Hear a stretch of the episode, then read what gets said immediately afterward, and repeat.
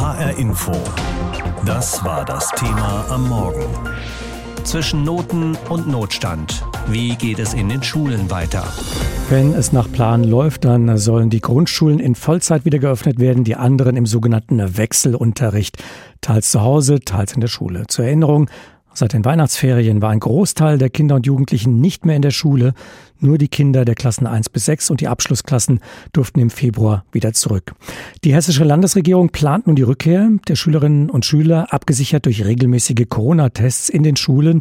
Eine Schule, die mit solchen massenhaften Tests im Schulalltag schon Erfahrung gemacht hat, das ist das Landgraf Ludwigs Gymnasium in Gießen. Und darüber habe ich mit Antje Mühlhans, der Schulleiterin, gesprochen.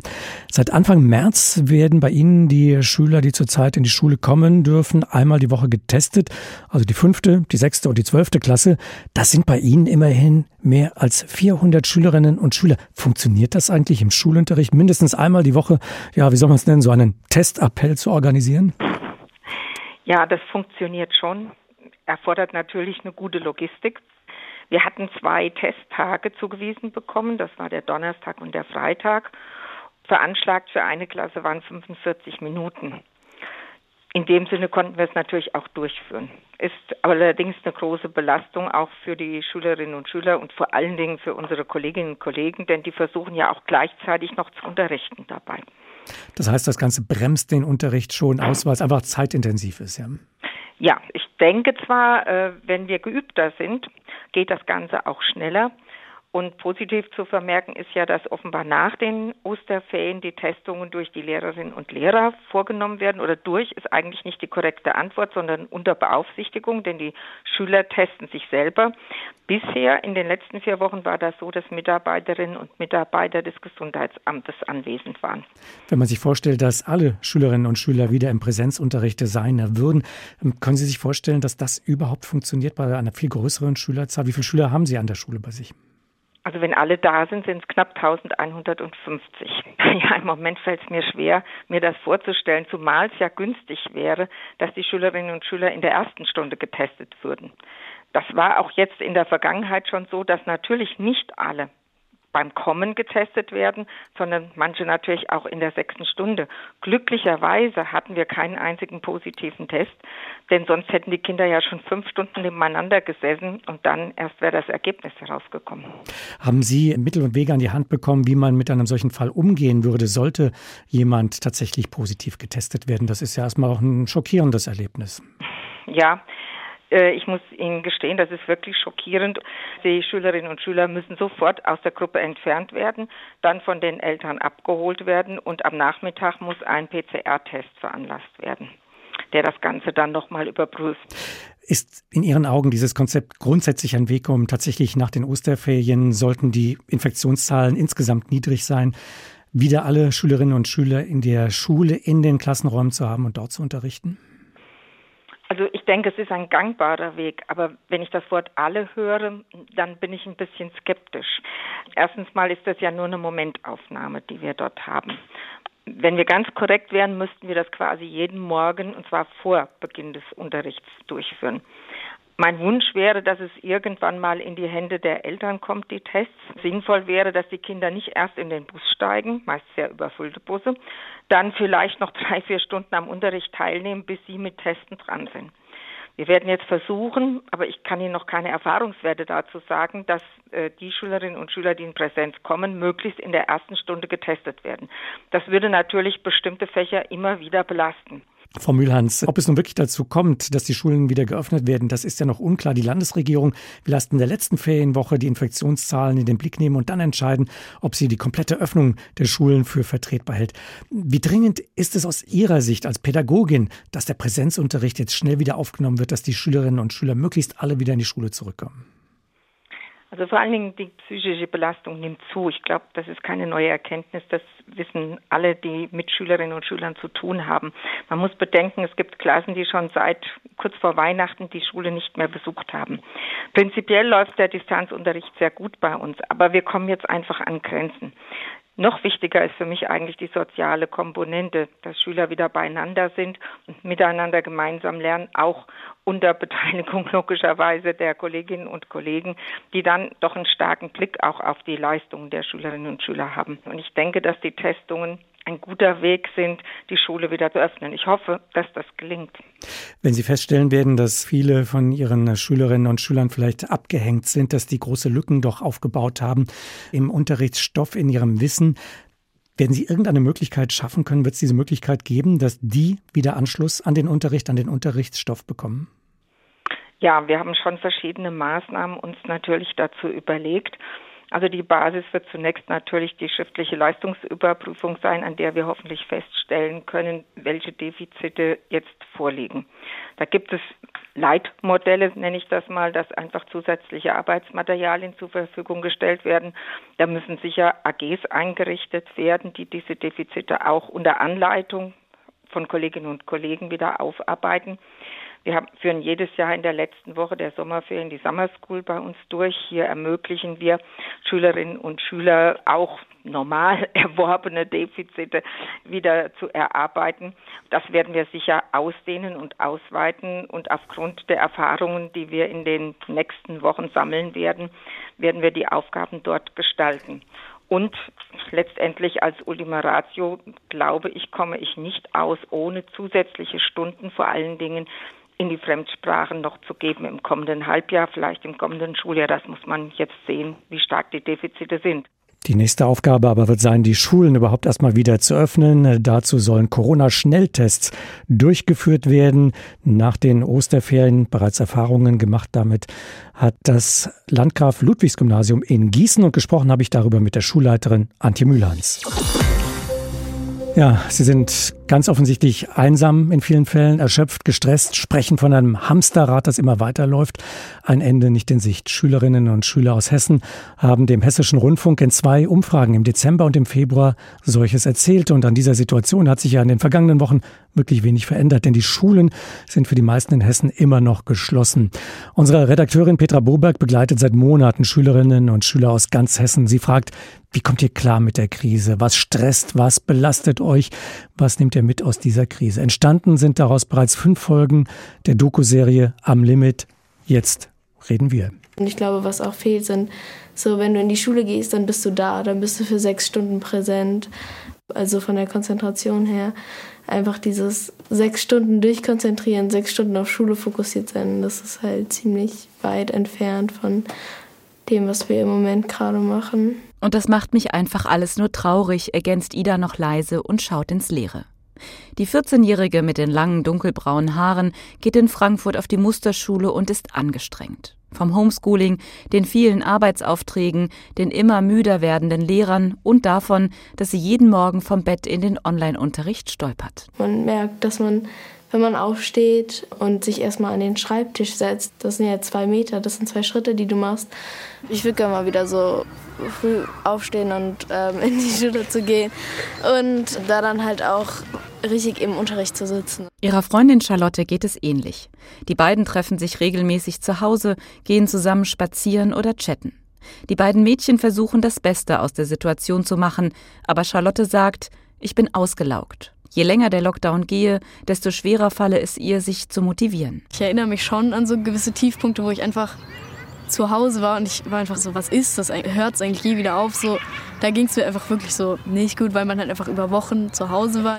Diesen Schulalltag, also auf jeden Fall, es kostet mich auf jeden Fall so viel Kraft, jeden Tag aufzustehen, um an den Computer zu gehen und irgendwie einem Lehrer auf einem Bildschirm zuzuhören. Es sei schon ziemlich schwer, dem allen standzuhalten, erzählt die leidenschaftliche Basketballspielerin. Schon fast ein Jahr habe sie keinen Ball mehr in der Hand gehabt. Es gebe insgesamt zu wenig Perspektiven, alles käme ihr so endlos vor. Sie wünscht sich einfach ein guter Impfplan, dass man einfach so ein Ende sieht, so irgend sowas glaube ich euch so ein bisschen. Ja, dass sich das alles irgendwie lohnt, dass man auf was hinauf gucken kann. Denn Charlotte und Ida ärgert, dass niemand frage, wie und ob sie klarkommen in der Krise. Das wünschen sie sich auch von den Lehrern. Wir sind politisch denkende Menschen, sagt Ida aufgebracht und gut informiert. Auf Dauer die Schulen immer weiter geschlossen zu halten, sei doch keine Lösung. Wir gehen halt dann das Risiko ein, sagt Olli die Dritte im Bunde, das Risiko, sich zu treffen, zu Hause oder draußen, obwohl es verboten ist. Corona mache einfach so viel kaputt, sagt die 15-Jährige und überlegt genau, wie sie das jetzt rüberbringen soll. Das Gefühl, dass sich niemand für die junge Generation interessiert. Ich finde es einfach so traurig, weil ich bin 15 Jahre alt Und da erwartet man natürlich mehr, so man möchte mehr Dinge erleben. Und das kann man einfach gerade nicht. Und ich habe echt Angst, dass ich das nicht immer erleben kann. Ich finde, die Jugend ist halt so eine Sache, die man nur einmal in seinem Leben erlebt. Ida, Olli und Charlotte sind hin und her gerissen zwischen Verantwortung und Freiheitsdrang. Sie sind mutig und sprechen aus, was viele nur denken. Ich finde es einfach eine Ausnahmesituation. Das ist extrem schwierig und alle Menschen verzichten gerade auf Sachen, die ihnen am meisten wichtig sind oder ähm, leiden gerade. Im Endeffekt ist es alles dasselbe. Unsere Redakteurin Petra Boberg hat Stimmen gesammelt, wie Jugendliche in Hessen mit der Pandemie zurechtkommen. Noch viel mehr Stimmen von Schülerinnen und Schülern aus Hessen finden Sie in der ARD Mediathek in der Serie Am Limit. Jetzt reden wir. HR Info. Das war das Thema am Morgen. Zwischen Noten und Notstand. Wie geht es in den Schulen weiter? Das mit den Ferien fühlt sich für viele schon alleine deswegen irreal an, weil man kaum wegfahren kann und weil viele ihre Schule ja seit den Weihnachtsferien gar nicht mehr von innen gesehen haben. Alle Kinder ab der siebten Klasse mit Ausnahme der Abschlussklassen. Dabei hieß es vor Weihnachten, als der zweite Schullockdown beschlossen wurde, dass man nur die Winterferien um ein paar Tage verlängern wolle. Wir wissen, es kam anders. Korhan Hekinji vom Landeselternbeirat habe ich gefragt, mit diesen Osterferien ist nun ein ganzes Jahr Schule im Ausnahmezustand rum. Vor der Corona-Krise hätte sich wohl kaum jemand ausmalen können, dass Kinder in Deutschland über so lange Zeit nicht in die Schule dürfen und nur per Videoschalte oder über E-Mails unterrichtet werden. Wie ist Ihre Bilanz dieses Jahres? Haben wir am Ende das Beste draus gemacht oder haben wir den Schülern zu viel zugemutet? Wir müssen klar sagen, wir haben den Schülern insgesamt zu viel zugemutet. Wir haben letztes Jahr schon die Situation gehabt, dass wir gesagt haben, wir retten uns jetzt in die Osterferien und dann sehen wir weiter, dann wird es warm und Corona wird vermutlich in der Wärme kein Thema sein. Jetzt ist es ein Jahr her und jetzt retten wir uns wieder in diese Osterferien rein und hoffen, dass in den Osterferien irgendwelche Beschlüsse getroffen werden, die es uns erlauben, unsere Kinder ordentlich zu beschulen. Nein, die großen Verliererinnen und Verlierer sind die Schülerinnen und Schüler. Wir haben sehr viele, die wir einfach nicht erreichen in der jetzigen Zeit. Wir haben sehr viele, die ein solches Bildungsdefizit haben, dass das kaum mehr aufzuholen ist. Und vor allem werden wir in den folgenden Jahren vermutlich sehen, welchen Schaden das angerichtet hat bei unseren Kindern. Wie hätte man diesen Schaden denn abwenden können? Also was hätte man auf jeden Fall besser machen müssen? Ja, wir haben einfach überhaupt nie langfristig gedacht in der Politik. Nicht mutig und nicht zielorientiert. Wir haben mal Hü und mal Hot gemacht. Dann wurden die Schulen für zwei Tage geöffnet vor den Ferien. Dann haben wir die Schulbussituation nicht in Ordnung gebracht. Wir hatten permanent eine Mangelverwaltung. Wir hätten es gebraucht, dass eine starke Landesregierung, nicht nur das Kultusministerium, sondern eine starke Landesregierung den gesamten Schulweg von vor der Haustür bis zur Schule, also der Schulweg, bis zu den Pausen, bis zum Unterricht und den Rückweg mal einfach komplett durchplanen, durchdenken und überlegen mit Experten zusammen. Das haben wir nicht gemacht. Und dafür zahlen wir die Zeche. Wir haben den Kindern permanent gesagt, Corona ist gefährlich, aber wir haben sie gleichzeitig nicht vor Gefahren geschützt. Das zu der einen Seite. Auf der anderen Seite haben wir gesagt, okay, die Abschlussjahrgänge sind super wichtig, die müssen wir unterrichten. Stimmt. Dann haben wir gesagt, okay, die Grundschulen sind wichtig. Wir erkennen jetzt nach einem Jahr, dass eigentlich jeder Schüler wichtig ist und dass wir ganz, ganz viele Kinder haben, die abgetaucht sind, die wir gar nicht erreichen. Die Schülerinnen und Schüler selbst fordern, dass zumindest ein Tag die Woche Unterricht stattfinden muss in irgendeiner Form, weil wir müssen wissen, wie es den Kindern zu Hause geht. Schule ist nicht nur Bildung, Schule ist auch ein Schutz der Kinder vor dem, was im Elternhaus womöglich passiert. Wir wissen nicht, was seit einem Jahr zu Hause bei den Kindern passiert. Das ist etwas, das haben wir damals so viel verschlafen, das hätten wir in einem Jahr eigentlich besser machen können. Und ich persönlich bin enttäuscht. Jetzt haben wir gesprochen zum Beispiel über den Schultransport. Allerdings war die Wirklichkeit vieler Schülerinnen und Schüler, vieler Eltern ja der Online-Unterricht. Der bestand aus diversen Arbeitsblättern, teilweise überhaupt nicht zu verstehen für die Kinder alleine. Sie waren auf Unterstützung der Eltern angewiesen.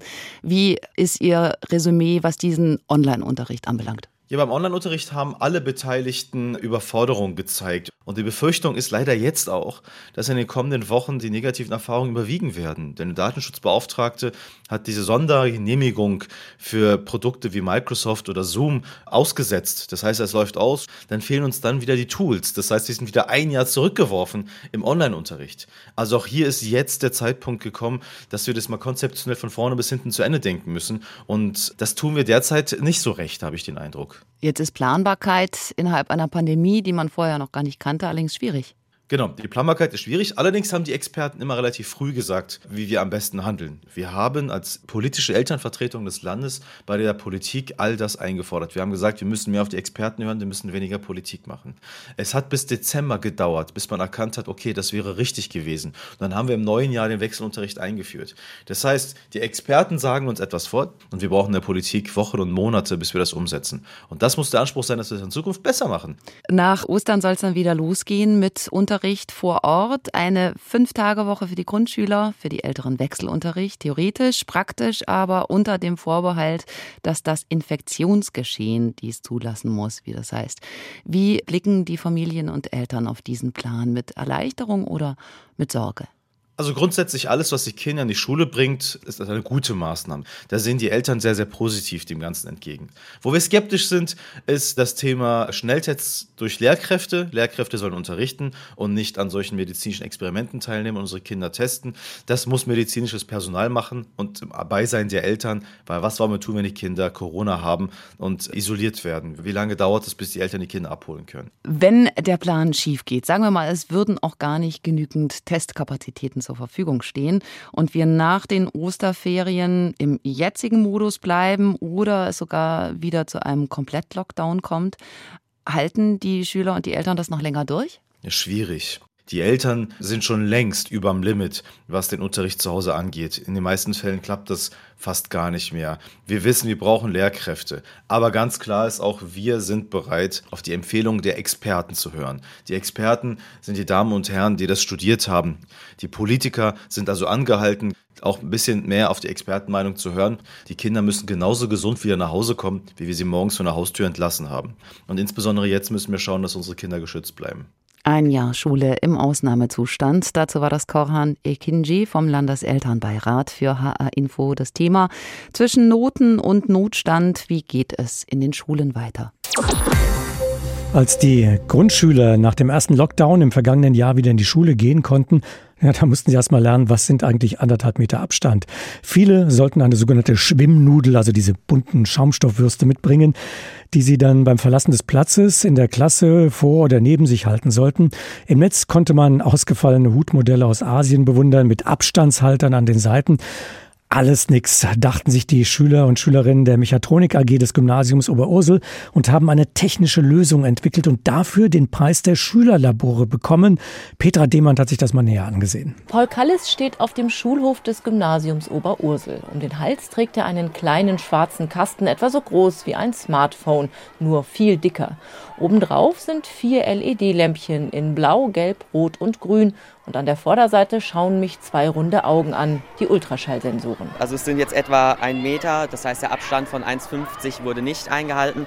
Die Lampe leuchtet rot, wenn er gerade so eingehalten wird, leuchtet sie orange und wenn der Abstand eingehalten wurde, dann leuchtet es grün. Der Elftklässler gehört zum harten Kern der Mechatronik AG der Schule. Schon seit der 9. Klasse bastelt er in der AG an 3D-Druckern, kleinen Robotern und selbstfahrenden Modellautos. Matthias Brinkmann leitet die AG. Er ist Professor an der Hochschule Darmstadt und hat das alles anfangs für 15 interessierte Schülerinnen und Schüler privat organisiert weil seine zwei Kinder auf dem Oberurseler Gymnasium sind. Inzwischen kooperiert das Gymnasium offiziell mit dem MINT-Schullabor der Darmstädter Hochschule. Damit will die Hochschule schon früh Kontakt zu Schülern knüpfen, die an Naturwissenschaft und Technik Spaß haben.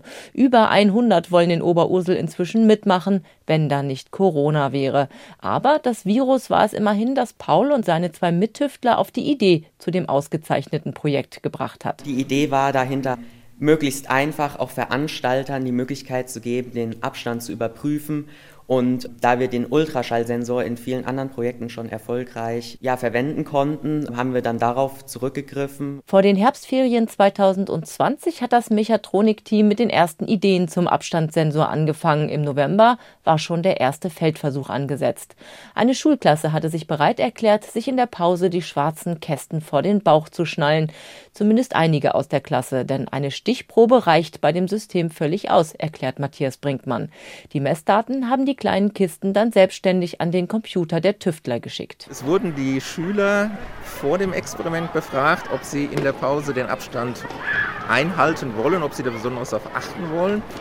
Und dann konnte verglichen werden die Aussagen, was hatten sie vor und das, was der Sensor gesagt hatte. Manchmal auch konnte man aus den Ergebnissen schließen, dass die Schüler während der Pause vergessen hatten, dass sie einen Abstand einhalten müssen, was natürlich auch vollkommen verständlich ist. Veranstalter von Demonstrationen, Konzerten oder Sportveranstaltungen könnten damit in Echtzeit verfolgen, wie sich Menschengruppen verhalten und gegebenenfalls eingreifen, wenn es zu eng wird. Das hat die Jury des Bundesverbands der Schülerlabore überzeugt. Das Anpassen der Software, Simulationsdurchgänge entwickeln und nicht zuletzt die Corona-Einschränkungen selbst, alles das bedeutet, das ist das Schülerprojekt des Jahres. So richtig zufrieden sind Paul, Kevin und Lisa selbst aber noch nicht mit ihrem Messgerät. Zu viele Fehlmessungen. Bestimmte Kleiderstoffe absorbieren eben den Ultraschall und dann kommt er nicht zurück und dann kann der Ultraschallsensor nicht sagen, wie weit die Entfernung zum Gegenüber ist. Wolle war nicht so gut und vor allem, wenn viele Falten auf dem Kleidungsstück waren, dann war es auch immer schwierig. Daran wollen die sich als nächstes machen. Vielleicht könnte man den Ultraschallsensor durch eine andere Technik ersetzen. Momentan liegen weitere Entwicklungen allerdings auf Eis. Der Lockdown hat den Forschungsalltag lahmgelegt, genau wie die Reise zu einem großen Forschungszentrum, was eigentlich der Preis für die Auszeichnung gewesen wäre. Das Geld könnte man allerdings auch anders einsetzen, findet Paul. Eine Sofaecke für den Forschungsraum, das wäre klasse. Die AG findet ja nachmittags statt und nach dem ganzen Stress in der Schule und nach getaner Arbeit in der AG kann man dann äh, vielleicht noch ein bisschen über Projekte sprechen oder sich von Robotern bedienen lassen. Hessische Schüler gewinnen einen wichtigen Preis für ein Experiment zur Abstandsüberwachung unter Corona-Auflagen. Petra Demand hat uns diese Schülerinnen und Schülergruppe vorgestellt. Das Thema heute Morgen zwischen Noten und Notstand. Wie geht's in den Schulen weiter? HR Info. Das Thema. Wer es hört, hat mehr zu sagen.